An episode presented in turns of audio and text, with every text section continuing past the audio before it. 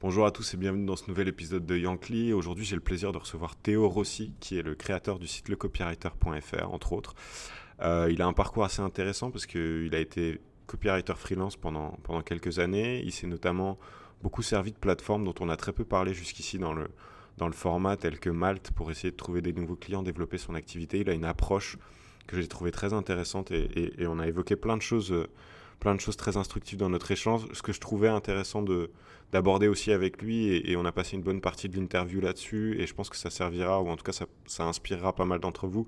C'est la transition qu'il a fait de, de, son activité de freelancing à, à l'activité de formation en ligne. Donc aujourd'hui, il vend beaucoup de formations en ligne. Il a eu quelques très très beaux succès. Il a développé beaucoup de produits au fil des années. Donc on aborde aussi la question de cette, cette transition entre freelancing et euh, vente de formation en ligne et comment il l'a comment il l'a vécu, comment il l'a il l'a conçu et euh, comment il structure aujourd'hui son activité. Euh, donc de ses premiers clients en tant que freelance à ses premiers clients en tant que formateur, on évoque tout ça dans, dans l'interview d'aujourd'hui. Théo, euh, merci beaucoup et bienvenue dans ce nouvel épisode de Yankly. Je te remercie de prendre un peu de temps pour répondre à mes questions et échanger avec moi.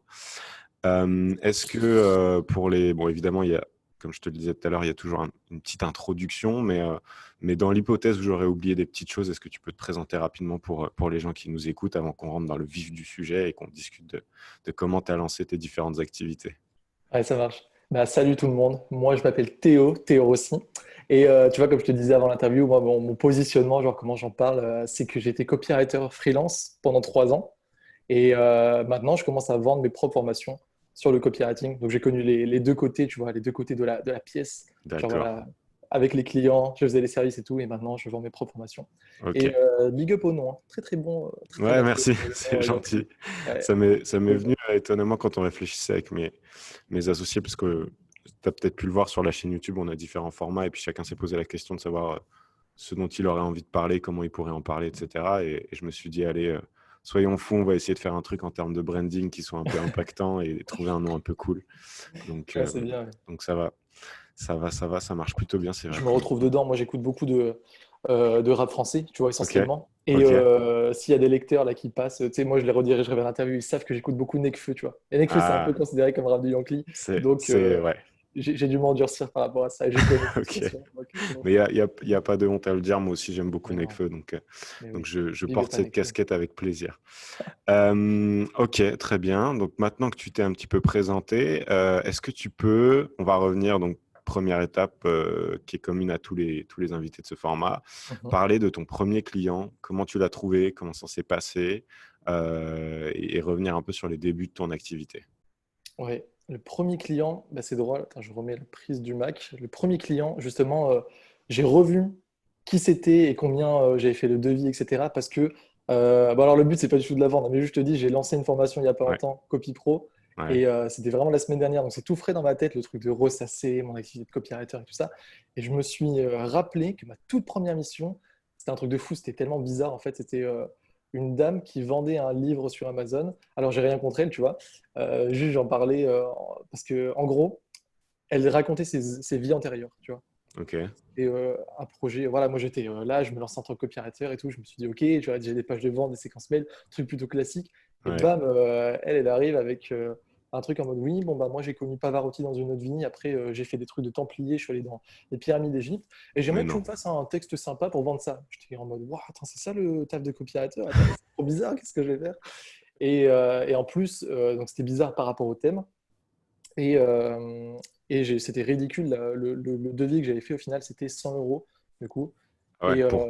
Mais pour moi, c'était en mode putain, il faut absolument que j'ai cette première mission. C'est tout frais dans ma tête, c'est pour ça j'en reparle, tu vois. Bien sûr. Et euh, le premier client, comment moi je l'ai eu? Moi, j'ai une stratégie simple, c'est euh, malt.fr en fait. Je ne sais pas si tu connais le, site. Ouais, Parce qu'il y a des freelances qui doivent connaître. Et moi, j'ai basé toute ma carrière là-dessus en fait. Sur malt.fr.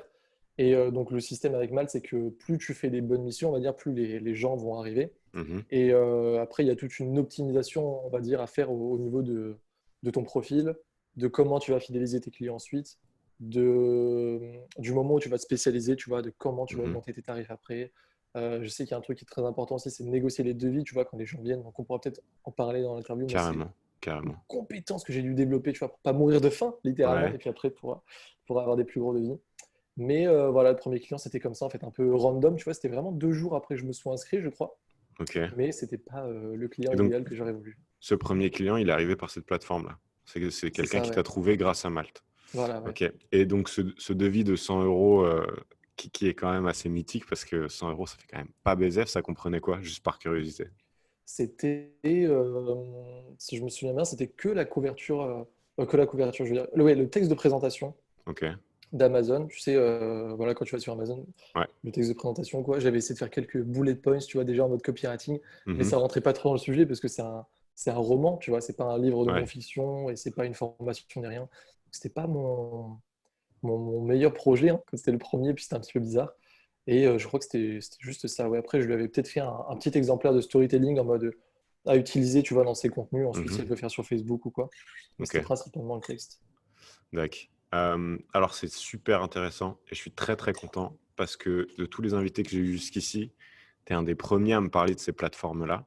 Ouais, Euh, parce que j'ai eu des gens qui m'ont parlé de la création de contenu comme moyen de générer des opportunités. Il y a des gens qui m'ont parlé des événements en physique et en ligne. Il y a des gens qui m'ont parlé euh, euh, de, d'aller chercher, tu vois, avec du, du, de, de l'email, tu vois, du, de la prospection, euh, enfin, cold, tu vois. Et t'es le premier à me parler des plateformes euh, de freelancing, sachant que moi j'ai entendu des avis très tranchés sur la question, c'est-à-dire qu'il y a des gens qui trouvent ça super et qui, qui, qui ont réussi à bâtir des vrais business viables et stables par rapport à ça. Et euh, j'ai d'autres gens euh, qui me disent, Putain, en fait, moi j'ai que des gens qui me proposent des missions pourries et qui négocient le ouais. moindre devis et c'est trop chiant. Et entre les deux, j'ai, bah, pas plus tard que ce matin, un de mes associés avec qui on discutait, qui, qui a aussi une, une activité de, de graphiste en freelance et d'illustrateur et qui disait, euh, bah, pff, ça me fait pas le gros de mon business, mais ça me rapporte euh, deux, trois missions dans l'année qui sont en général plutôt bien payées, donc je prends, quoi. Ah oui, Donc il y a des gens dans l'année, c'est tout. Putain. bah ouais, mais il y a des gens qui ont en fait une, euh, une attitude très passive par rapport à ça. C'est-à-dire que l'utilisation qu'ils font de l'outil, elle est, euh, elle est minime dans le sens où ils, juste, ils ont un profil euh, qu'ils optimisent même pas forcément, voire qu'ils mettent pas à jour, mais ils se disent au moins je suis sur la plateforme, s'il y a un truc qui tombe, c'est top. Et Mhm. puis après, euh, il y a, il y a d'autres gens euh, qui, qui, j'imagine, vont avoir des vraies stratégies d'acquisition sur ces canaux-là. Donc c'est pour ça que ça m'intéresse qu'on en parle. Hum, donc, euh, donc c'est, je suis content. Je suis curieux de savoir du coup comment ça s'est passé, toi, ton, ton parcours sur cette plateforme-là, comment tu t'es approprié l'outil, comment ça a permis, ça t'a permis de construire ton activité sur le long terme? c'est intéressant ce que tu dis, le fait qu'il y a des gens, qu'il y ait des gens qui aient une attitude passive par rapport à ça. Et moi, c'était mon cas, tu vois, au début. Euh, quand j'ai commencé après, enfin, vraiment, la- en fait, j'ai mis un an à vraiment en vivre de mon Mhm. activité euh, avec Malte, du coup, de Ouais, copywriter freelance. ouais. Parce que, euh, bon, il y a déjà ce que j'appelle la traversée du désert, tu vois. Au moins les trois premiers mois, n'importe qui va devoir passer, bah, va avoir des clients qui sont peut-être pas dans les sujets qu'il veut, tu vois, ou qui, qui vont venir avec des missions comme il voudrait, euh, qui vont peut-être faire des petits devis, etc. Tu es obligé, en fait, c'était, je l'ai dit dans la formation, j'ai dit au départ, c'est pas connoté positivement, c'est pas politiquement correct, mais t'es la pute des clients. Moi, j'ai utilisé ça comme ça. C'était John Carlton, je sais pas si tu connais John Carlton, un, un bon copywriter euh, à l'ancienne, tu vois, qui a travaillé avec Gary Albert, etc. Ouais, des gens connaissent. ouais, ouais. Et c'est lui qui disait ça, tu vois. Donc je, je redonnais à César ce qui était à César. Et je disais, voilà, le petit John, il dit, au début, tu es la pute des clients parce que t'es pas connu, on sait pas ta crédibilité, on sait pas ce que tu veux, etc. Ton but, c'est justement de te faire connaître, tu vois. C'est comme quand, quand tu amènes un, je prends une métaphore de, de merde, hein, ça me vient dans la tête, tu amènes un gâteau dans la cuisine, comme ça. Tu viens de faire ton premier gâteau. Et les gens, ils sont sceptiques, ils sont en mode, Ouah, est-ce qu'il va pas m'empoisonner? Peut-être c'est trop bon, mais il faut goûter pour la première fois. Pour goûter, il faut se faire connaître. Et il y a des gens en face qui ont des masques. Ils ont des masques chez eux? Enlevez-les, les frérots. Bon, ils me, ils me, de Euh, Il y en a, il y en a qui respectent la règle jusqu'au bout. Ils sont très bons, hein. Ouais, ouais. les. Et du coup, bah voilà, cette petite métaphore est pas top, mais il faut se faire connaître. Alors, je dis pas qu'il faut faire le travail gratuitement, mais il y a au moins une partie du traversée du désert qui est que tu vas devoir accepter des clients que tu n'accepteras pas forcément par la suite parce que tu es un peu plus connu, parce que tu demandes plus cher, parce que Mhm. tu fais que des pages de vente, pas des emails, blabla, tu vois, tu te spécialises. Mais au départ, c'est un petit peu difficile. Et sinon, par rapport à l'attitude passive, c'est que, euh, mis à part cette traversée du désert, j'étais quand même le mec content de gagner un petit peu d'argent, genre 2-3 000 par mois au, au tout début, en étant mon propre patron, tu vois. Même si j'étais Mhm. freelance, j'étais comme, tu vois, je suis pas quand même pas en bureau, etc. Euh, je suis pas comme aujourd'hui où j'ai mes propres produits, mais j'étais, j'étais quand même cool, tu vois. Et donc, quand je me suis lancé comme ça, j'étais encore, je suis jeune toujours, mais j'étais encore plus jeune.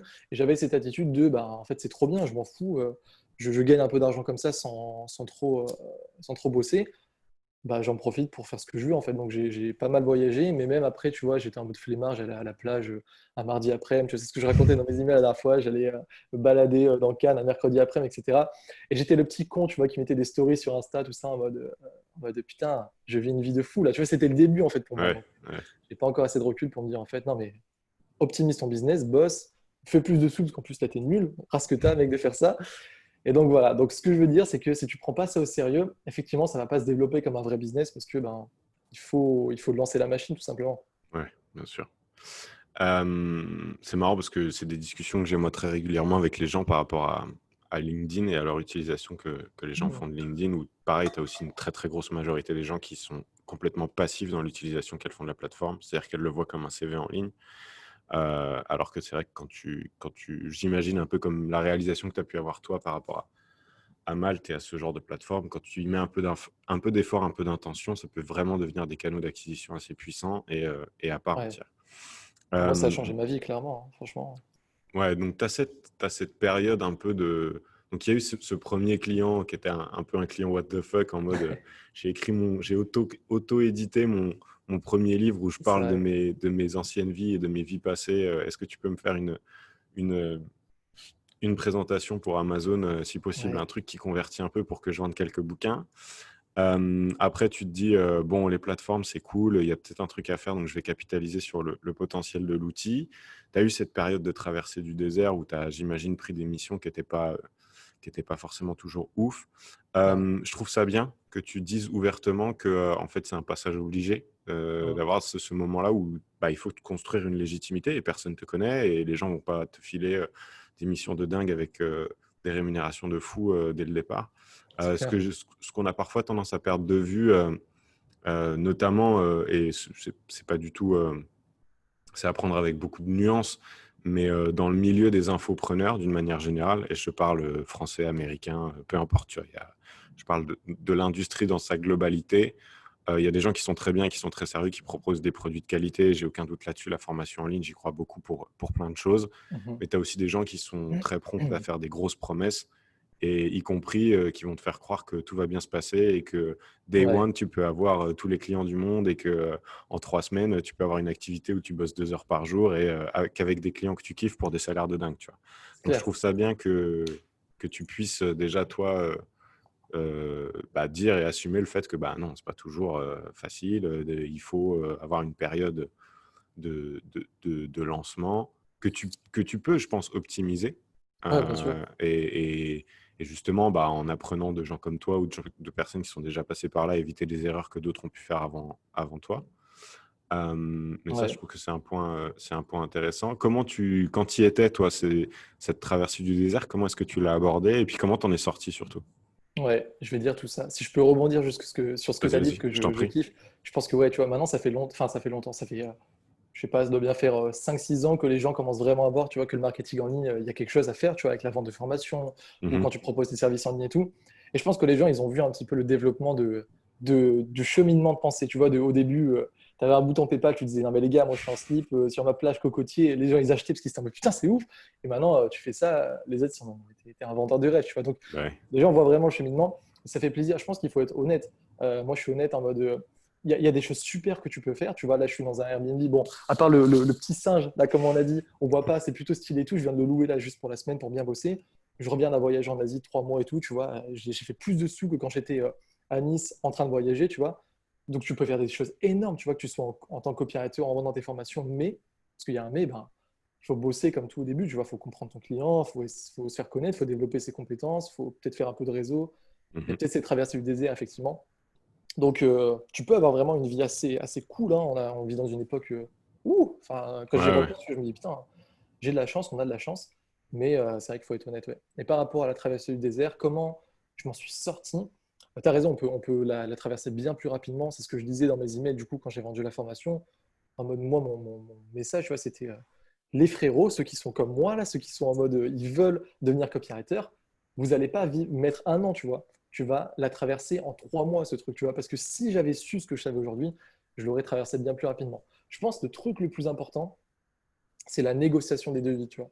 Parce que sur Malte, du coup, moi, je parle en tant qu'expérience personnelle, Malte, le but du jeu, c'est de faire le plus de missions possible et les plus qualitatives possibles. Parce que ce qui va vraiment te faire monter dans l'algorithme, au final, ce sont les commentaires positifs, tu vois. Mhm. Et euh, dès que tu fais une mission, voilà, le mec il te met 5 étoiles, il dit oh, c'était vraiment trop stylé, tout ça, il m'a augmenté les ventes. Et si tu as ça, bah, les gens vont venir, l'algorithme va te mettre en avant. C'est comme tout au final, tu vois. YouTube, tu fais des bonnes vidéos, etc.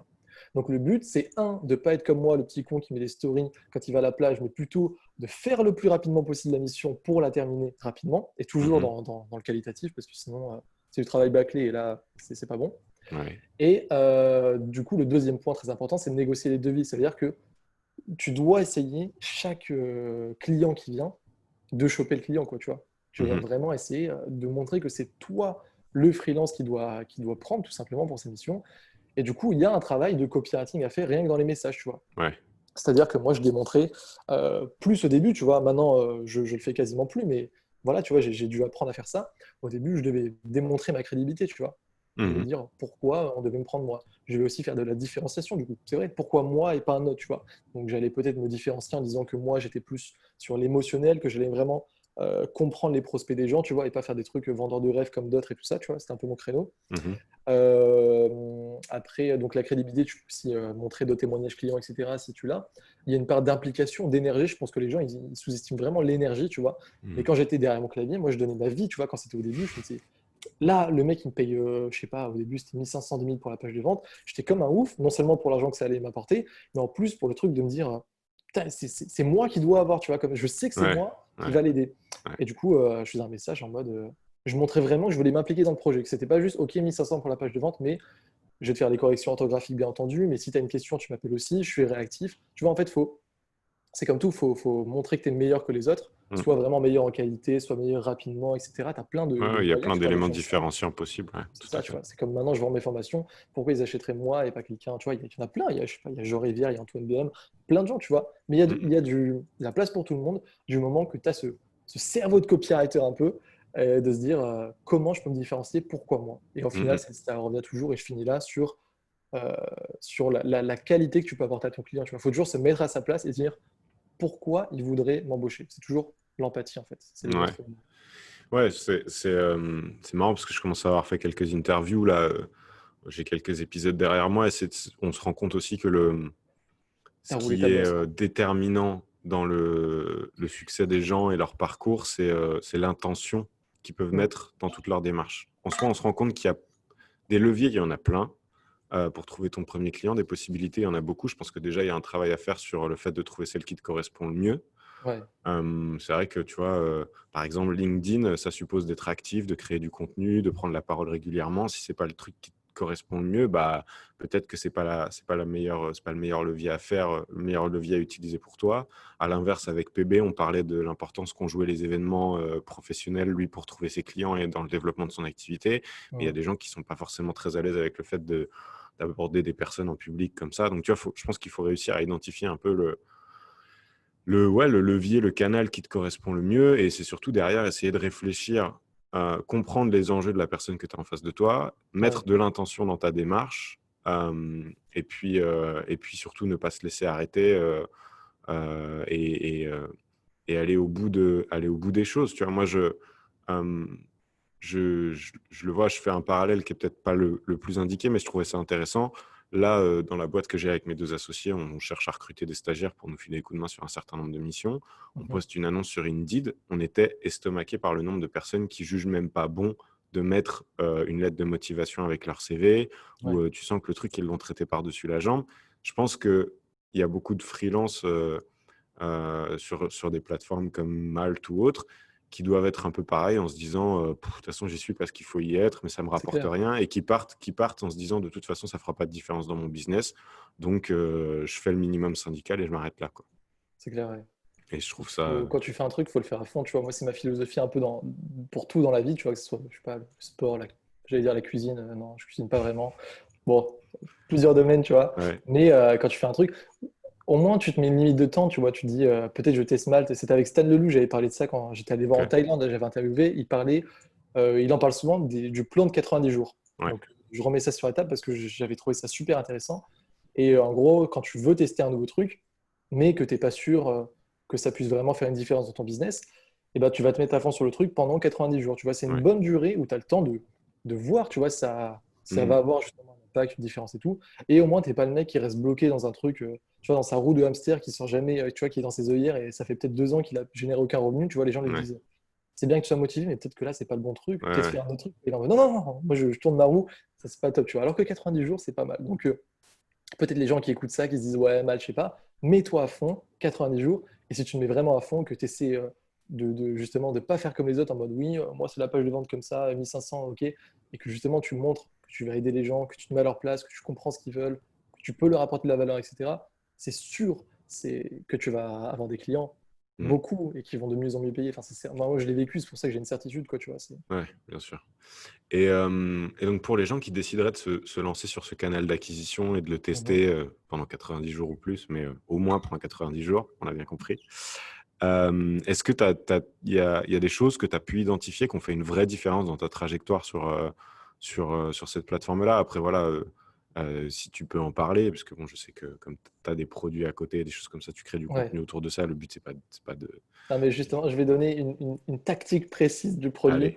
Allez, allez. Euh, et j'avais donné un email, donc c'était que à ma liste d'emails privés. Et je me suis dit, euh, je vais quand même le donner. dans l'interview, déjà, je me disais, je pense que je vais le donner. C'est chaud pour moi de le donner, vraiment, parce que il y a des gens, peut-être, ils vont plus me commander de page de vente ou de séquence mail à cause de ça. C'est ce que j'avais dit dans l'email. Ok, Tu sais, c'est un petit truc de filou, en fait. Ça, c'est... Moi, j'appelais ça la technique de filou, vraiment. J'avais même mis le, le TM à la fin, tu sais. En mode, euh, genre, je sais copyright. Technique de marque, filou, ouais. c'est tout simplement de, de- d'annoncer un devis. Tu sais qu'il est trop cher, tu sais que la personne va vouloir négocier. Mhm. Et au final, tu redescends un devis plus bas. Elle est contente parce que c'est une promotion, alors qu'en fait, Ouais. c'est ton véritable devis. Ouais. Alors attention, là, j'entends déjà les gens me dire Ouh, c'est horrible, ça c'est pas et tout. C'est tout simplement ce qui marche depuis la nuit des temps. Moi, quand j'ai voulu un hamster quand j'étais petit, j'ai dit Maman, je veux un tigre. Elle m'a dit Non, un tigre, c'est trop gros. J'ai dit Alors un hamster? Elle a dit Allez, Ah, ok, ok. ça va, un hamster. Ça marche pas vraiment comme ça, mais tu sais, c'est le, le truc tout Ouais, bien mais sûr. Ouais. Voilà, quand c'est gros, tu passes plus petit. Enfin, je vais pas expliquer aux gens, quand je pense que les gens Ouais, ouais, mais c'est des techniques, c'est vrai que c'est des. Moi, j'appellerais même pas ça une technique de filou parce que euh, ce, que tu fais, ça s'appelle du framing en fait. Tu poses un cadre de référence pour la négociation et du coup, direct, tu prends le lead euh, dans la discussion et puis ça te laisse effectivement la marge de manœuvre. Et si tu le fais pas, il faut savoir que c'est la personne en face de toi qui va le faire de toute façon, quoi qu'il arrive. Et donc, du coup, tu n'es plus maître de la discussion et c'est plus compliqué. Lui, à l'inverse, il a intérêt à, à poser un cadre qui va être euh, sans doute en dessous de ce que toi, tu espères retirer de cette mission-là. Donc, du coup, en prenant la main et en prenant le lead là-dessus, euh, c'est, euh, ça te permet d'avoir un peu de marge de manœuvre et de ne pas être tributaire complètement de, de ce que le client en face va avoir à, va avoir à dire. Tu vois. Après, je trouve ça euh, hyper intéressant et ça me fait un peu penser à, à l'échange qu'on a eu avec PB où il, parlait, où il disait que lui, Big up à PB. Ouais. où il disait que lui, dans ses discussions avec ses, ses, ses prospects aujourd'hui, ou en tout cas les, les clients potentiels, il dit je, Moi, je pars en me disant que c'est non, que je ne prends pas la mission. Ouais. Et, euh, et en fait, euh, c'est presque. ma- Après, je, je dois me convaincre moi-même, ou en tout cas chercher les raisons qui vont me pousser à accepter. Et donc, je trouve ça intéressant, tous ces petits shifts de perspective qui supposent Ouais. d'être quand même un peu assis, tu vois, parce que quand tu es au lancement de ton activité, euh, tu n'es pas très sûr de toi, t'as peut-être- bon, tu commences à avoir quelques références, quelques clients, mais pas toujours évident, tu vois, de- d'aller se vendre déjà. euh, tu vois, c'est quelque chose qui s'apprend et c'est un travail un peu constant. Mais, euh, mais c'est intéressant de voir qu'en ayant quelques shifts comme ça en termes de perspective, euh, que ce soit dans, dans la manière dont tu abordes la discussion, toi psychologiquement comme, comme le fait PB en, en- en faisant un reframe un peu en se disant c'est lui qui doit me convaincre et pas l'inverse, Ouais. ou que ce soit toi quand tu te dis bon bah moi je sais que dès le départ le niveau que je vais atteindre c'est celui-là, donc euh, je vais mettre plus 20, plus 30, plus 40%, et puis derrière ça me laisse de la marge de manœuvre pour négocier. Quoi.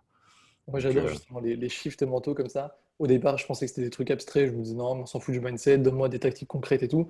En fait, quand tu fais ça, ça change tout ton business, ça change la façon dont tu vas répondre aux clients, dont tu vas te positionner, dont tu vas euh, facturer, etc. Donc, ça change tout, en fait. hmm. Et, euh, et ce qui dit PB, je trouve que c'est très intéressant et je pense que c'est pas, euh, euh, comment dire, c'est pas euh, en, en opposition, en antithèse avec moi. En fait, c'est juste que chaque truc a son moment. Je Ouais, pense au départ, euh, enfin en tout cas la formation, comment je l'ai construite, et c'est comme ça au final que j'ai bâti ma carrière, c'est euh, comme si je parlais au jeune Théo d'avant qui galérait à faire ses débuts, tu vois. Donc Mhm. quand tu es dans cette traversée du désert, bon, on a dit le truc de voilà, la pub du client. Après moyen, tu vas commencer à devenir copywriter pro, tu vas commencer à avoir de plus en plus de clients.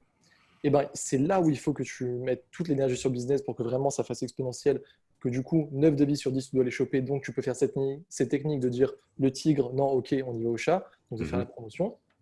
Sans en fait te, te brider sur les prix. Tu vois, c'est juste que tu vas dire, je sais pas, quand tu es copywriter pro, quand tu commences, euh, tu peux après dire une page de... Moi, ce que je faisais souvent, c'était je disais page de vente pour, euh, on va dire, 3500. Et après, on passait à un truc comme 2500 ou 2750 ou quoi, tu vois. Mhm.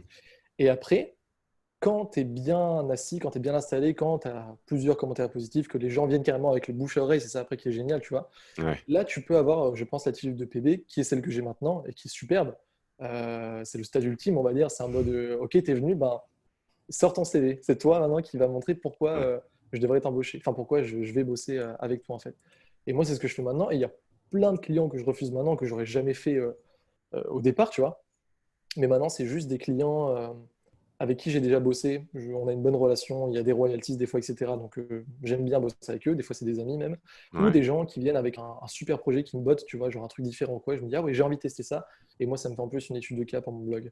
Et tu vois, il y a chaque moment, je pense, c'est comme quand tu es. Euh, tu vois, là, j'ai 20 ans, je vais pas m'acheter une Rolex et, une, et une Bentley, tu vois. À 40 ans, sûrement, j'espère, on verra, tu vois. Mais je te le souhaite. Faut vivre, faut vivre avec son temps, tu vois, je pense. Et je pense que c'est pareil dans le développement d'un business. Ouais. Ah, ok.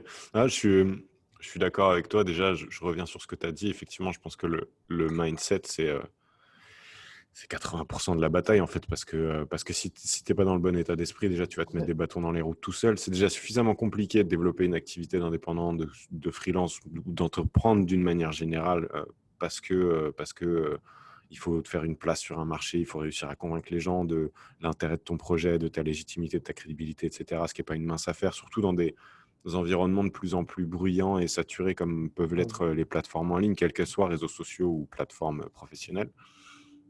Donc, euh, donc c'est déjà suffisamment compliqué en soi. Si en plus toi, tu passes ta vie à te dire je vais jamais y arriver ou ça peut pas marcher ou c'est pas ci ou c'est pas ça, mmh. bah autant arrêter tout de suite parce que tu t'en tu t'en sortiras pas donc ça, c'était le, premier truc. Je, c'est intéressant d'avoir eu en accéléré un peu les différentes étapes de ton voyage de freelance. Est-ce que, avec un peu de recul, il y a des trucs qui ont été déterminants, des, vraiment des expériences bien spécifiques, qui, dans ces différents passages de la traversée du désert où tu es entre guillemets la pute du client à euh, ça y est, je commence à être un peu installé, un peu établi, j'ai quelques références et là donc il faut que je close 9 euh, devis sur 10 pour continuer à accélérer et faire grossir le truc à cette position aujourd'hui où tu es euh, où tu te dis bon bah c'est pas moi qui ai besoin de toi, c'est plutôt l'inverse et puis j'ai suffisamment de légitimité et de crédibilité et je sais que je délivre suffisamment de résultats pour ne pas être dans dans le le besoin d'avoir cette mission-là, mais plutôt est-ce que je la prends ou je la prends pas? Parce que soit ça m'intéresse, soit ça mmh. rémunère très bien, tu vois? Enfin, je sais pas quels sont tes critères d'ailleurs, mais, euh, mais est-ce qu'il y a des trucs comme ça, des, moments pivots, un peu des trucs charnières que tu peux identifier dans ton parcours ou, euh, ça s'est fait de manière graduelle, très naturellement C'est plutôt graduel, mais il y a deux trucs quand même qui me viennent en tête. Il y en a un que j'avais, dont j'avais parlé avec PB, euh, du coup j'ai fait une interview avec lui aussi, mmh et, et, un autre que j'ai vraiment capté. Je me suis dit putain, c'est maintenant que ça change. Alors pour pas oublier les deux, alors il y en a un avec PB, c'était c'est quand tu t'investis vraiment dans le projet du client. Donc, on en a parlé, mais vraiment, je vais en parler plus en détail. Et le deuxième, c'est quand tu augmentes tes tarifs en bon moment. Là, ça peut tout changer. Euh, c'est comme tu passes de, de Decathlon à Louis Vuitton. Tu vois, je dis n'importe quoi, mais c'est vraiment ce, truc, tu vas devenir luxueux. Euh, avec PB, c'est le truc. Euh, quand j'ai vraiment commencé à prendre au sérieux la, carrière de copywriter, je me suis dit, OK, c'est fini les stories Insta de merde, on va se mettre au sérieux. Et vraiment, j'ai décuplé mes, revenus et j'avais beaucoup plus de clients. Et c'est là où voilà, je suis passé de plus en plus haut, etc., c'est euh, bah, tout simplement, déjà, je me suis dit, maintenant je me mets sérieux tout ça. Je vois que, en fait, si je prends euh, deux clients par mois, voire trois clients, je peux vraiment faire des revenus, tu vois, 6 000, 7 000 par mois et tout ça. Je me mhm. suis dit, OK, je vais vraiment le faire. Et le fait de me dire, je ne suis pas juste un simple freelance. Déjà, je ne me suis jamais vu comme ça euh, dès le départ, tu vois, même si j'étais un peu flemmard et tout. Mais je pense que PB le dit aussi, il faut se voir comme un, même pas un prestataire, mais un professionnel, en fait, tu vois. Mhm. Quelqu'un, plus, ouais, un, pas un bras droit, tu vois, mais en tout cas, un accompagnateur sur une durée T du projet avec les personnes. Et du coup, quand euh, j'étais euh, disponible par message, quand euh, moi-même je proposais, tu vois, je faisais force de proposition, je disais, mais tu sais que ça serait bien aussi si tu couplais ça avec une séquence mail ou quoi. Déjà, rien que de faire ça, ça va te rajouter des missions en plus. Des fois, il y a des, des fois où je disais, tu sais que si tu fais une séquence mail comme ça et tout, ça peut aussi marcher, tu mets la rareté, blabla et tout. Le mec me disait, bah top, tu me proposes combien en plus, tu vois, pour la séquence mail? Donc déjà, tu peux te rajouter de l'argent comme ça. Donc, tes forces de proposition, tu es réactif, Et c'est vraiment de faire le meilleur travail pour le client. Tu vois, au début, c'était juste, je, faisais ce que j'apprenais, en fait. Je, mm. je, récitais une poésie de copywriting comme ça. Après, j'ai vraiment testé moi-même mes, mes, principes, mes tactiques, mes hacks de copywriting. C'est pour ça que j'adore le, le, freelancing. En fait, tu peux tester plein de choses, tu vois, et si ça marche pas après avec le client, tu reviens à la normale. Mais il y a des choses que j'ai découvert qui marchaient beaucoup mieux, tu vois, notamment toujours aller dans l'émotionnel, euh, vraiment faire euh, de longues questions aux prospects pour qu'ils comprennent ses clients. Mm-hmm. Et tout ça, ça m'a permis d'avoir une grosse base de données de ce qui marche, ce qui marche pas. Et après, je faisais tout le temps ça, tu vois. Et les gens me disaient en mode Ah bah, après, tu vois, ils viennent par le bouche à oreille. En mode Putain, il y a, Jean-Michel, il m'a dit que tu faisais ça, les autres copywriters le font pas. Je, l'ai vu sur ces chiffres et tout, que ça a beaucoup plus augmenté. Bah, fais-moi pareil. Moi, je dis Ok, mec, euh, pas de souci. Mais maintenant, du coup, on en vient à deuxième truc, il va falloir raquer. Il va falloir bah payer. Parce que moi, je suis le boss, tu vois. je n'étais pas encore à ce niveau, mais j'ai eu du mal vraiment à quasiment doubler mes devis, tu vois. On va dire, je suis resté souvent à. Et c'était cool, tu vois, à 2000, 2500 la page de vente, ce qui était pour moi déjà cool. Il y avait des copywriters qui me disaient non, c'est vraiment nul et tout ça.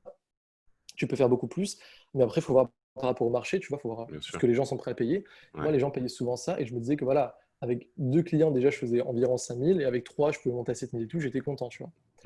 Et à un moment, j'ai vraiment euh, doublé quasiment. Je me suis dit, bon, je prends plus une page de vente en dessous de 4000, etc. Et en fait, c'était dur pour moi de le faire à chaque fois parce que j'avais peur d'annoncer le prix. En fait, je le faisais même pas, c'est ça le truc, tu vois. C'est, euh, je faisais même pas, euh, c'est un peu comme le parallèle. Je fais souvent le parallèle avec la séduction, tu sais, genre d'aller aborder des filles dans la rue, dans des bars ou quoi. Et des fois, tu te dis, en fait, tu te, tu te tues toi-même, tu te mets une balle dans l'aile en mode, non, non, mais cette fille, elle est trop belle ou elle va, elle va me, me jeter, etc. elle est trop haut niveau. En fait, tu n'as même pas essayé et euh, tu te tues déjà euh, ton projet. Tu vois, sachant, sachant qu'en plus, ce qui est hyper intéressant là-dedans, c'est que euh, dans l'absolu, comme tu l'as très bien dit, tu peux tester plein de trucs et revenir à la normale hyper rapidement. C'est-à-dire qu'il n'y a pas de. C'est un one-shot, j'ai tenté, ça a marché, ça n'a pas marché, bon, bah ça marche pas, je reprends mes anciennes habitudes. C'est marrant d'avoir ce truc, justement, c'est une question que je voulais te poser. Euh, est-ce que l'augmentation, elle a été incrémentale, genre par palier de 10, 15, 20% Tu t'es dit, bah, je passe de 2000 à 2250, 2500, 2750, etc. Ou est-ce que un, jour, tu t'es dit, bon, bah, Là, je sens qu'il y a vraiment du momentum, que les opportunités, elles viennent, elles se génèrent un peu d'elles-mêmes, entre guillemets, parce que tout le travail de construction que j'ai fait en amont commence à payer ses fruits. Puis là, c'est un peu pilote automatique. Et tu t'es dit, bon, bah vas-y, je tente, je double, et puis on verra ce qui se passe. C'est ça, c'est plus un truc de momentum. J'aime bien que tu le dises, parce que tu vois, j'essaie d'être toujours le plus concret possible et tout, mais des fois, en tant qu'entrepreneur, bah voilà, surtout en tant qu'entrepreneur, tu n'as pas un chemin tout tracé, tu vois. Il mmh. faut. Euh, il faut tester. Des fois, tu vas, te, tu vas te ramasser, tu vas te relever, tu vas tester autre chose. Faut, tu vois, c'est un truc un peu de filou, euh, l'entrepreneuriat. Et du coup, n'as pas tout le temps un chemin tracé en mode Ah, ok, c'est maintenant qu'il faut que j'augmente mes prix. Mais il y a un bon timing au final, euh, quand j'ai fait ma, ma rétrospective, c'est quand tu commences à avoir euh, deux clients, trois clients tous les mois et qui, euh, au moins trois mois d'affilée, tu vois, genre, on va dire mhm. deux clients minimum, trois mois d'affilée, genre vraiment, tu sais que tu n'as plus à chercher l'autre client, tu n'es plus en mode putain, est-ce qu'ils vont venir, etc. Et qu'ils acceptent tes devis quasiment tout le temps, tu vois. Quand tu que c'est déjà des bons devis, tu vois, on va dire 2000, 2500, 3000, quand ils acceptent ça en mode sans broncher, ou alors que tu baisses un petit peu, mais juste de 500, parce que tu essaies un peu de négocier, et ben là c'est bon, tu vois, tu te dis, bah, en fait c'est bon, les gens, je suis implémenté, les gens viennent vers moi, et mhm. en plus ils me payent comme, euh, comme je le demande. Donc, je vais me positionner plus haut, je veux augmenter mes prix. Mais quand tu augmentes tes prix, voilà, il y a pas juste, il y a ce truc déjà juste par l'augmentation du prix, tu vas devenir plus qualitatif dans la tête des gens. Ah, c'est comme quand tu vois, je sais pas, des, champignons à 5 euros plutôt qu'à 1,50€, tu vas dire forcément, ils sont un peu mieux, tu vois. C'est de la valeur perçue. C'est vrai que j'en parle tout le temps et c'est un truc qui me fascine. Ce, truc de se dire euh, deux personnes qui, ont exactement la même prestation, celle qui a payé le plus cher va, va, tout faire pour se convaincre que la prestation était plus quali que. C'est ça que j'adore. Attends, je, je rebondis sur ton truc parce que c'est ça le plus important. C'est comme quand quelqu'un voilà, va, acheter la, la, barquette de champignons, elle va la poser euh, sur la table de la cuisine. Le mec va dire à sa femme Chérie, ce soir, je te fais des pâtes aux champignons, j'ai acheté des champignons, c'était génial et tout ça. La femme va lui dire combien ça coûte? 5 euros. Oh, mais j'en ai vu 1,50€ la dernière fois. Non, non, mais attends, laisse-moi t'expliquer parce que ces champignons, ils viennent pas de Paris, ils viennent de, je sais pas quoi tu dis, de Mongolie. Ils sont récoltés à la main, ils sont déjà prélavés, euh, ils ne poussent que dans cette région du monde, etc. En fait, la personne va juste répéter les arguments que la marque va mettre. Mhm. Il y aura écrit sur la boîte euh, qui fait que ces champignons, c'est de meilleure qualité.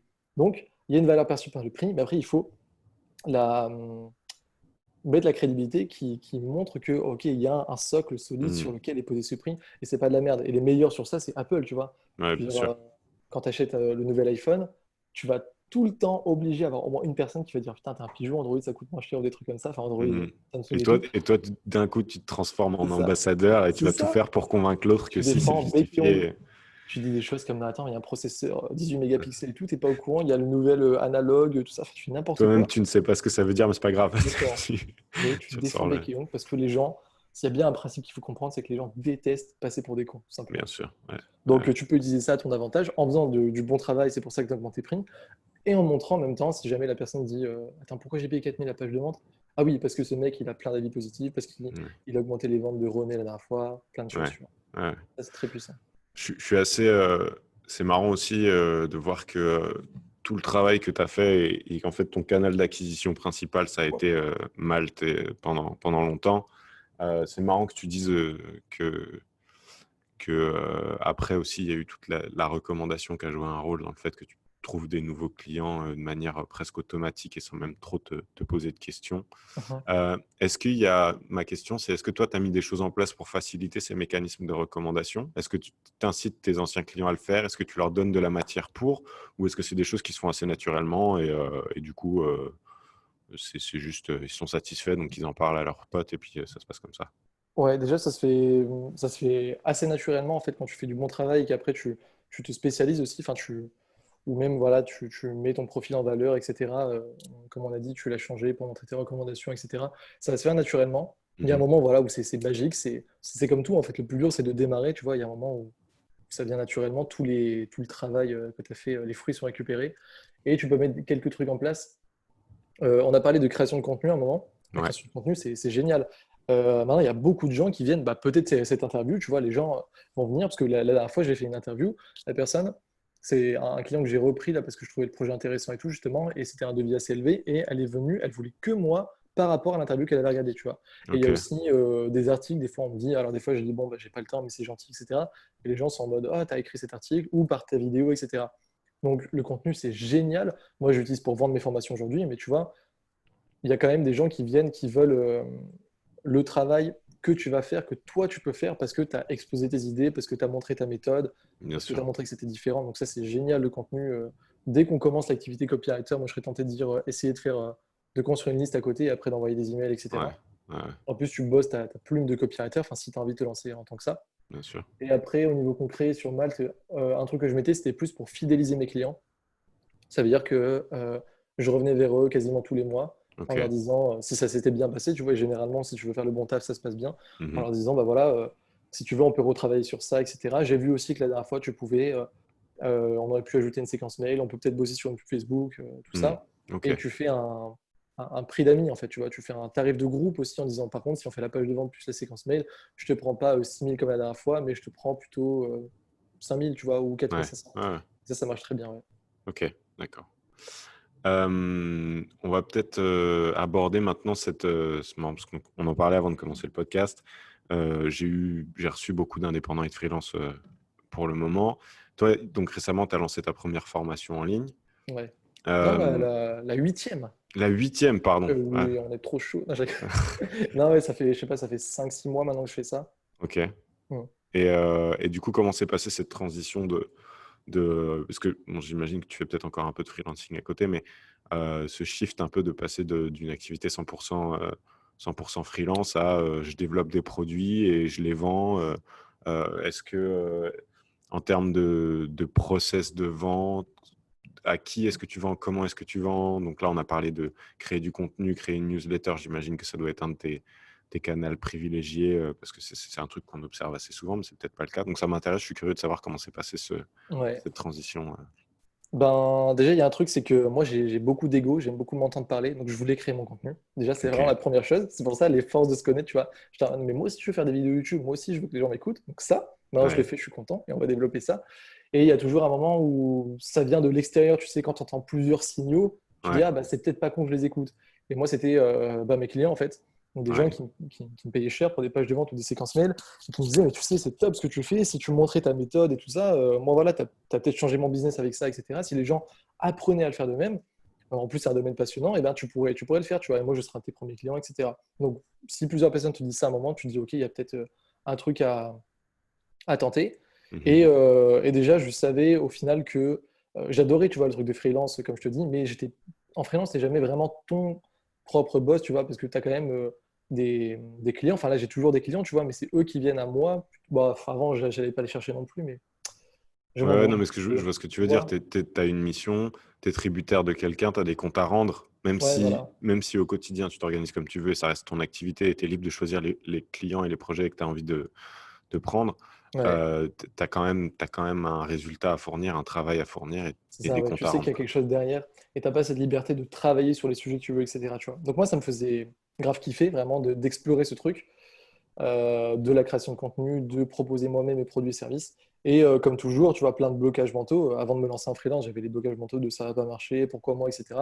Et la formation, bah, j'étais en mode qu'est-ce que je vais créer comme produit? Si j'en crée un après, je ne saurais pas créer les autres, tout ça. Donc plein de blocages mentaux. Et mhm. je, je parle souvent de cette histoire où je suis allé à un coaching en Roumanie. C'était organisé par Jean Rivière, Antoine BM, Antoine Pétavin. Je cite tout le temps ces trois noms parce qu'ils ont changé ma vie. je suis leur faire un big up. Et en vrai, euh, ils m'ont dit, c'est tout con, mais ils m'ont dit, euh, je l'ai écrit dans l'email d'hier d'ailleurs, ils m'ont écrit, ils m'ont dit, lance-toi. Enfin, tu vois, le truc le plus con du monde. Ils m'ont dit, tu sais que tu dois poser une caméra voilà, sur un trépied, te filmer, tu sais que tu dois donner une méthode, tu sais que tu dois aider tes lecteurs. Maintenant, allume la caméra, allume ton iPhone, euh, mets ton micro, tout ça, et tu te lances, tu fais le truc, on verra si ça marche ou pas. Et euh, c'est libérateur, je trouve, de se dire, euh, tu testes, on verra si ça marche ou pas. Si ça marche pas, bah, tu améliores le process. Au final, c'est que ça la vie d'entrepreneur, tu vois. Mm. J'ai testé, il s'est avéré que ça a bien marché. La deuxième formation a bien marché aussi. J'ai fait mon premier mois à 10 000 euros euh, comme ça avec les deux formations. J'étais comme un ou. Je me dis, bah, attends, en fait, plus jamais je reprends des clients, tu vois. Je reprends quelques-uns maintenant parce que, comme je te dis, des fois, c'est des projets que j'aime bien. souvent, c'est des clients avec qui on a royalties et tout après. Et j'aime l'argent, tout simplement. J'aime bien des fois quand quand j'écris 10 emails, c'est 3000 euros. Je me dis, bon, il n'y a rien de mal à ça. Ça me prend euh, une journée, même pas. Je me dis, bon, on va le faire. Et euh, je crois que j'ai perdu le fil de la discussion. C'était quoi ce que tu voulais demander à la base Non, non, je, parlais de cette transition, de comment ça s'est passé et, euh, et, comment tu l'as abordé, et notamment aujourd'hui, bah, comment tu développes cette activité-là. Quoi. Et donc, tu m'expliquais voilà, le coaching, le fait d'avoir lancé une première formation, une deuxième, ce premier mois à 10 000 euros. C'est pour ça que c'est bien de, de, créer du contenu un je sais pas si c'est dès le départ qu'on se lance en copywriter freelance. Moi, je crois que j'ai un peu fait ça, tu vois. Mmh. Après 3-4 mois, j'ai commencé à créer euh, le site que j'ai aujourd'hui qui s'appelle lecopywriter.fr et du coup, j'envoyais un email par semaine, tu vois, juste comme ça. Parce que je savais dans ma tête que j'allais créer des formations plus tard, je voulais créer une relation. Donc, je faisais mmh. des, articles invités, c'est comme ça que j'ai ma liste. Euh, et, j'envoyais un email par semaine, tu vois, pour voilà, apporter de la valeur, pour montrer un peu qui j'étais, pour montrer ce que je faisais dans mon, dans mon travail de copywriter. Aujourd'hui, c'est mon business à temps plein. J'envoie un email par jour et je sors du coup une formation euh, tous les mois, voire toutes les, toutes les deux semaines. Et euh, donc, ça commence déjà par là, tu vois, par le fait de préparer un petit peu le terrain. En mode, bah, OK, si jamais je sais que je veux vendre après, je veux me servir de mon expérience, bah, je vais commencer par euh, tout simplement montrer qui je suis, en fait, parler un peu de moi, parler un peu de ce que je fais. Donc, déjà préparer le terrain. Et, et l'école du freelancing, c'est une super école parce que tu apprends sur le terrain, quoi, justement. Il y a plein de gens qui viennent vers moi parce qu'ils me disent il y a plein de copywriters qui vendent des trucs, mais je veux toi parce que toi, tu as vraiment vendu, tu vois. Tu n'as pas vendu que. Euh, moi, j'ai l'expression des serpents, tu vois, les, snakes, les gens qui se mordent la queue. Ils sont là, ils ont lu un livre sur le blogging, ils vont dire putain, vas-y, moi, je vais créer une formation sur le blogging. tu vois. Alors que tu, tu sais rien, tu n'as jamais fait. Et si tu vends en plus ta formation, euh, c'est juste parce que tu n'as pas été éthique et qu'en plus, euh, tu la vends alors que c'est que dans ta thématique, tu vois. Donc voilà, tu as un serpent qui se mord la queue.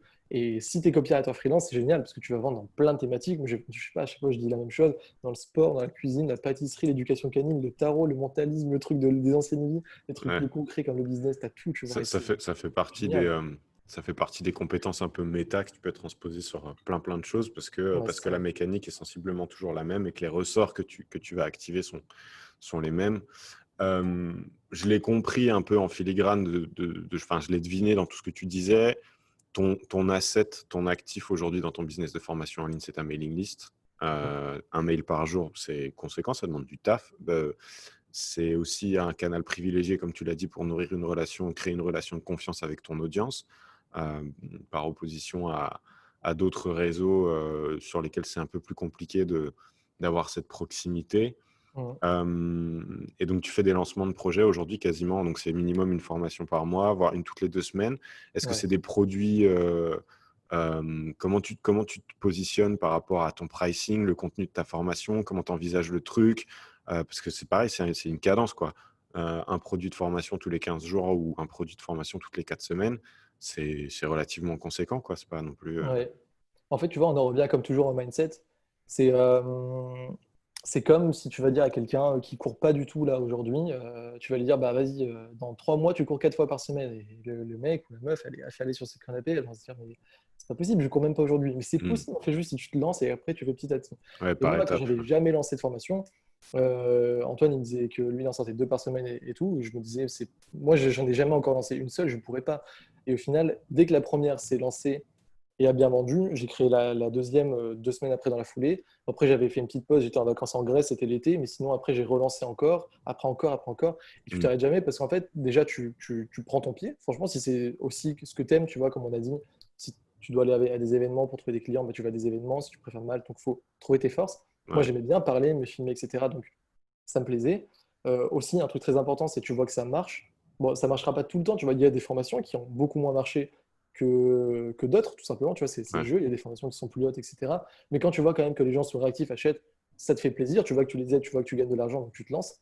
Et après, il y a ce truc de plus tu le fais, plus c'est facile, tu vois, vraiment. Euh, ouais, bien sûr. Ouais, c'est comme tout. Je veux pas dire c'est un jeu d'enfant, mais déjà c'est un kiff et c'est ça, ça, devient une habitude. Alors après, il faut le faire de la, bonne façon. Euh, moi, j'aime pas mettre justement les. Euh, je pense qu'il n'y a pas de vérité universelle, tu vois. Pareil dans la création de contenu, de produits. Euh, je suis la méthode d'Antoine BM. En fait, je suis un petit peu son, son élève. Maintenant, j'essaie un petit peu de m'en émanciper, mais il m'a mm. donné un bon coup de pouce. On avait fait une interview sur ça d'ailleurs. Et lui, il préconise la méthode des euh, petits produits, comme on appelle. Tu vois, ouais. je des gens qui vont faire, qui font ce que je viens de faire, mais c'est la méthode des petits produits. C'est-à-dire qu'au lieu de créer l'encyclopédie de ta thématique, voilà, moi, c'était ce que je voulais faire à la base, tu vois. Et j'avais mis six mois à tourner autour de ma formation. Alors, pas y travailler tous les jours, mais des fois, j'y revenais, je peaufinais. Mm et euh, je voulais faire vraiment, voilà, sur la vente, je voulais parler de pages de vente, de séquences mail, du pricing, du positionnement, de l'empathie, de tout ce qui. Tu t'es dit, ce sera la formation ultime sur le sujet. C'est ça. Sauf que, encore une fois, tu vois, c'est comme on a dit avec, euh, avec PB, le truc de sa mentalité, c'est bien quand. Euh, moi, je le fais aujourd'hui, le truc de PB à mon niveau. Avant, j'étais pas comme ça. Ça, peut-être que je le ferai, tu vois, c'est plus le truc de Stan Leloup. Mais Stan, voilà, il a 300 000 abonnés sur YouTube. Il a déjà une carrière de création de contenu derrière lui. et il a déjà fait des produits sur toi avant, tu vois. Donc, mmh il peut faire ça et puis après c'est son kiff, tu vois, il le fait. Et moi, j'avais jamais sorti de produit, donc déjà je me bloquais parce que ben euh, j'avais pas encore sorti un truc et c'est très différent de, de faire réellement plutôt que d'imaginer. Donc j'avais pas de confiance en moi, je savais pas si ça allait vendre. Donc tu vois, tout ça déjà, faut, faut, faut le tuer en sortant le truc, en sortant un truc. Faut le faire petit, faut le faire précis, faut le faire le plus rapidement possible. Et un dernier truc que je vais ajouter, c'est que moi je pensais que en fait euh, ça allait pas apporter autant de valeur qu'une énorme formation. Et maintenant je le vois d'un œil différent. Euh, je pense que les grosses formations peuvent très bien convenir à, des, gens. Mais il y a beaucoup de gens aussi qui veulent des petits produits. Et quand j'ai regardé, c'est vrai, les business de mes clients avec lesquels je travaillais en copywriter, à ceux qui marchent le mieux, souvent, j'en ai trois dans la tête. C'était un sur l'éducation canine, un sur la perte de poids et une autre sur le tarot. C'est des petits produits. Parce que les gens, ils n'ont pas envie, par exemple, quand, il, quand le mec vient pour que son chien arrête d'aboyer, il veut un produit pour ça, tu vois. Il veut pas aussi pour que le chien arrête de tirer en laisse. des saltos et. Euh, voilà, tu vois, pour faire le beau, tout ça. Et s'il veut, bah, il achètera après, tu vois. Donc toi, ça te fait plus de ventes parce que tu as plusieurs petits produits. Mhm. Et en plus, ça aide ton client de ne pas le perdre dans toutes les méandres des techniques, des principes, tu vois. Ok. ça, c'est une bonne façon de commencer. C'est hyper intéressant parce que euh, alors, il y, a plein, plein de choses qui me, qui me sont venues pendant qu'on en parlait, et je vais sans doute en oublier, euh, bon, c'est pas très grave. Euh, je pense que déjà, effectivement. Je vais juste allumer la clim, je suis désolé. Vas-y, vas-y, t'inquiète. Beaucoup trop chaud dans cet appart. terrible. Euh, mais, mais je pense que, ouais, c'est le risque aussi si tu, si tu te lances dans l'idée de te dire je vais créer le contenu ultime sur tel sujet. Un, le, le temps que ça prend, c'est autant de c'est un intervalle, le temps entre le moment où tu prends cette décision et le moment où ça sort, c'est un intervalle où, pendant lequel tu peux te décourager dix mille fois parce que tu as l'impression que tu n'en verras jamais le bout et que c'est hyper long et, voilà. C'est exactement ce que Je pense effectivement que c'est assez intelligent de construire par petites touches parce que c'est, c'est, euh, tu poses des actions concrètes assez rapidement et puis tu peux aussi jauger les retours du marché et, euh, et affiner, tu vois, le cas échéant, parce que, parce que comme tu l'as dit, des fois, tu as des idées préconçues sur un truc, tu t'es fait une, une, une idée de ce que ça allait donner. Puis une fois que tu te confrontes au marché, tu te rends compte que les retours sont pas les mêmes. Donc, en te confrontant à intervalles réguliers sur des points très précis euh, au retour du marché, ça te permet d'affiner ton positionnement, ta proposition de valeur et puis de, préciser ton propos au fur et à mesure. Donc, je trouve ça super intéressant et super important. Sachant qu'effectivement. Ce que tu viens de dire, c'est la définition d'être un bon entrepreneur. Thomas, bah, c'est bon. Voilà. Magnifique. c'est super important. Je te laisse continuer. Et, euh, et, en plus, comme tu le disais, déjà, je pense que, un, les petits produits, ça permet de répondre à des besoins hyper spécifiques. Donc, tu vas pouvoir aller chatouiller ton, ton prospect ou ton client sur un truc vraiment euh, bien, bien, bien précis. Donc, euh, tu es d'autant plus précis dans ton message, tu es d'autant plus précis dans ta proposition de valeur. Et donc, l'intérêt pour le client, il est d'autant plus facile à cerner. Et puis, c'est surtout que à la longue, ce travail que tu fais de construction brique après brique, ça t'empêche pas, dans deux ans, de faire un bundle sur toutes tes mini-formations et ta formation ultime, tu l'auras eu. Sauf que dans l'intervalle, tu en auras sorti 10 qui auront généré des revenus à chaque fois et tu pourras capitaliser sur chaque, chaque nouvelle brique que tu vas venir poser dans la construction de ce projet-là. C'est ça, ouais. par curiosité. pour, pour juste rebondir, hein, je fais rapide. parce que voilà, je te parle de tout ce que j'ai fait il n'y a pas longtemps. Et là, l'email d'hier, justement, ça s'appelait les routines matinales de servent à rien. Genre le mec qui va clasher le, le, en perso comme ça. Juste pour dire que moi, pourtant, je, prends une douche froide tous les matins. ça fait euh, euh, trois mois maintenant que je fais ça. Je médite aussi 10 minutes, pareil, trois mois. Et je l'ai fait ce matin encore. Et du coup, j'ai dit les routines matinales ne servent à rien. Et je savais que les gens allaient se dire, attends, pourquoi il parle de ça, Théo, alors qu'il mhm. en fait, etc. C'est tout simplement pour dire que le meilleur truc, en fait, pour que les gens se mettent au boulot vraiment et soient en mode, vas-y, euh, j'arrête de chercher les hacks de productivité, tout ça j'ai même plus besoin de ça parce que je veux mettre au boulot dès le matin, je suis comme un lion, je vais bosser sur mon truc, c'est de voir que ce que tu fais, ça marche. C'est bah le meilleur truc de voir que ton compte se remplir, de voir les clients qui achètent, etc. Et donc, quand es dans mon cas, en fait, quand j'étais dans mon, dans, mon cas de, je pensais à ma formation avant d'aller à ce coaching en Roumanie, tu vois, bah, je, je, tournais autour de la formation et je n'avançais pas vraiment comme il fallait parce qu'à chaque fois, j'avais ce truc de, je sais pas si je bosse pour rien. Que quand tu sors un petit produit dès le départ, ça te prend, euh, je sais pas, 3, 4 jours, même une, deux semaines, tu vois, pour le créer, euh, si tu vraiment pas habitué et que tu veux quand même faire un truc bien, enfin, tu en mode, ah, bon, bref, comme ça, bah, quand tu le sors, soit ça marche pas, mais c'est pas grave, tu sais que direct, tu peux refaire un autre truc et tu as, la mentalité pour avancer, soit ça marche, et là, c'est bon, tu as trouvé le filon, tu vas plus jamais le lâcher. Euh, alors que si tu sors jamais rien, bah, tu auras toujours ce doute, en fait. Ouais. J'ai une petite question euh, par curiosité personnelle complètement mal placée pour clôturer cette discussion qui a été, qui a été très riche et je te remercie ta mailing list aujourd'hui, euh, pour, parce qu'on on a évoqué des chiffres, et d'ailleurs c'est super cool parce qu'il n'y a pas beaucoup de gens qui le font, donc je te remercie pour ta trans. Ouais. ouais j'ai que... 1057 inscrits, très précisément. Ok. Alors aujourd'hui. C'est ouf parce que. Sûr d'augmenter, mais. Ouais, bien sûr. La parole, vas-y, vas-y. Mais, euh, mais c'est top. Déjà, euh, je voulais dire merci pour ta transparence parce qu'il y a plein de gens qui ne sont pas forcément à l'aise avec le fait d'évoquer des montants, que ce soit sur ce que tu pouvais demander en freelance ou euh, ce que tu as pu générer avec tes formations aujourd'hui. 1057, mmh effectivement, je, suis surpris. Je pensais que ce serait beaucoup plus que ça parce que je connais des gens qui ont des listes plus importantes que la tienne et qui pour autant n'arrivent pas forcément à la monétiser ou à générer des revenus avec. donc, donc, du coup, c'est intéressant et je trouve que ce que ça envoie comme signal, c'est top parce que ça veut dire que, un, c'est le genre de liste ça peut se faire en l'espace de quelques mois. Euh, une année pour créer une liste de 1000 personnes, euh, ça me paraît pas aberrant, tu vois.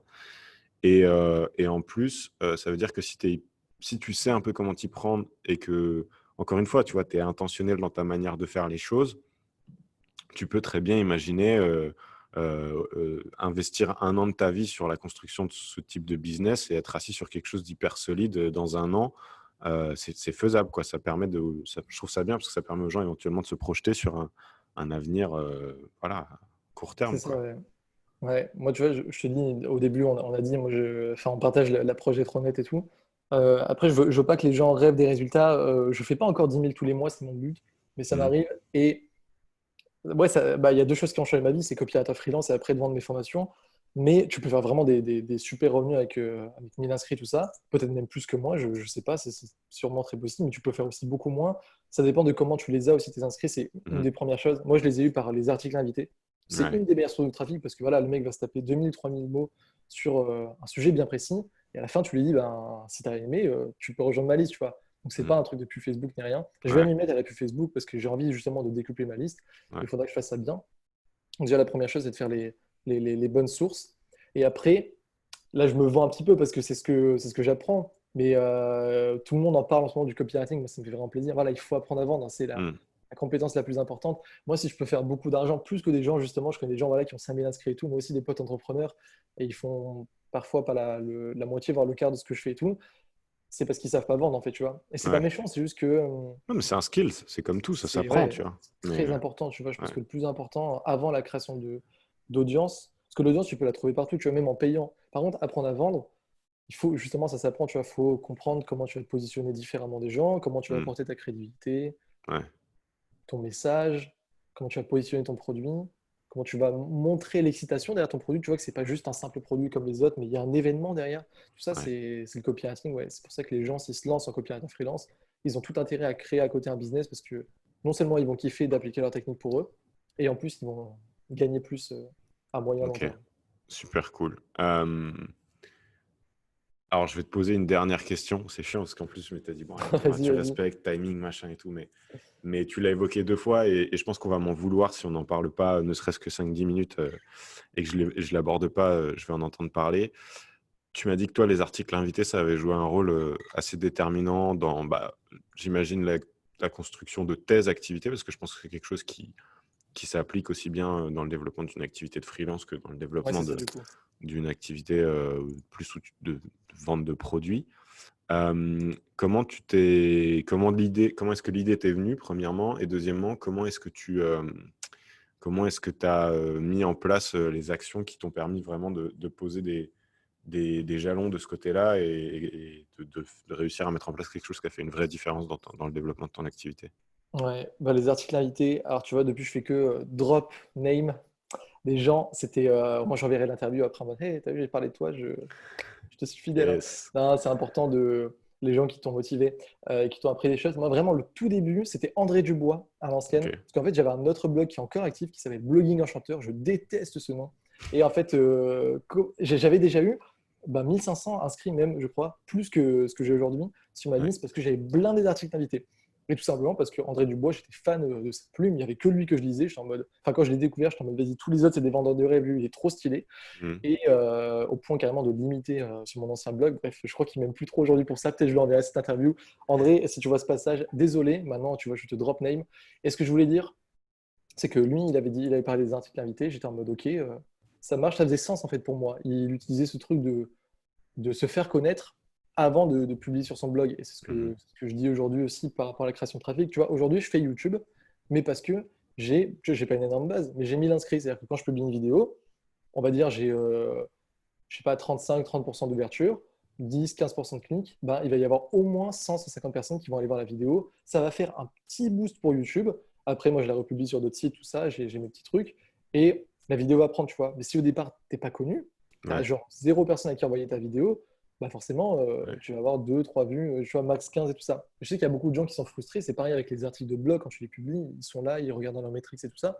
Bah, le, le- la, la meilleure façon, c'est d'aller euh, pêcher là où les poissons ils sont, en fait, tout simplement. Tu vois. Si tu regardes ça dans la vie réelle, jamais tu vas, tu vas mettre ton hameçon dans un truc où il y a zéro poisson. Mm. Jamais. Donc, du coup, où est-ce qu'il y a les gens? Bah, Sur les sites ou sur les chaînes YouTube. Les mecs qui veulent faire YouTube avant tout, les interviews, comme ça, c'est super. Euh, moi, je n'ai pas fait ça, mais du coup, j'ai fait les articles invités. C'est-à-dire que tu, tu vas voir le blogueur, tout ça, tu lui dis, hey, euh, j'aime bien ton site, essaie un peu de créer une relation sympa avec lui. Tu vois pas en mode robot, je veux profiter de ton, Ouais, bien de ton- sûr. de ton audience. Et euh, comme d'hab, hein, la qualité t'apporte le meilleur article. Puis après, tu refais si la collaboration se passe bien. Et, et moi, je sais que j'ai publié chez des mecs comme bah, Web Marketing et Com, tu vois, il y a plein de gens qui le font. Web Marketing Conseil avec Rudy Viard.